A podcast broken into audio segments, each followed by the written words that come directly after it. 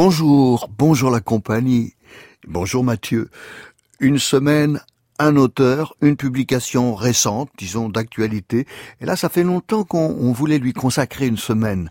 Abdelatif Lahabi et son dernier livre s'appelle L'espoir à l'arraché. Nous avons composé ce montage-là aujourd'hui en sélectionnant le premier poème du livre.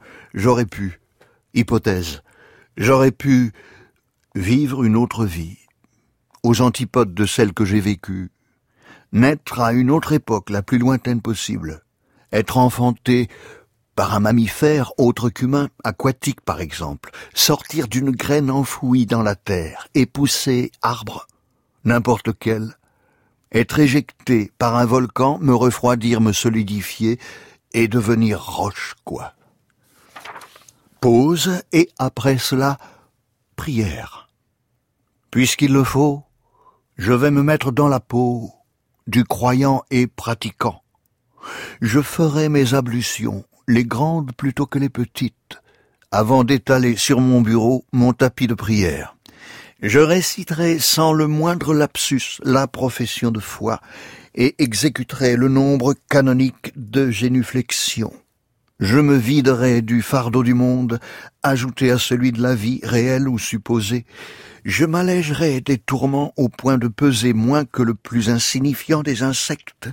Je m'humilierai en toute conscience avec une sorte de joie mauvaise, tout cela pour implorer une déesse païenne se faisant appeler poésie et pour lui demander quoi? De m'aider à vaincre cette hantise de l'indécence et du ridicule qui me saisit chaque fois que je m'apprête à célébrer son culte assis ou debout devant ma feuille de prière.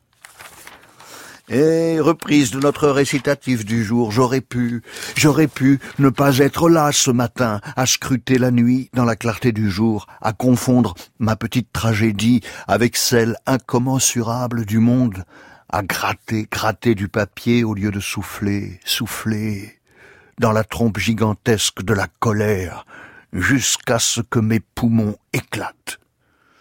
J'aurais pu partir, avant qu'il ne soit trop tard, beau, ténébreux, fleurant bon mes arômes naturels, superbement romantique, vif comme l'éclair, apte au service permanent de l'impossible.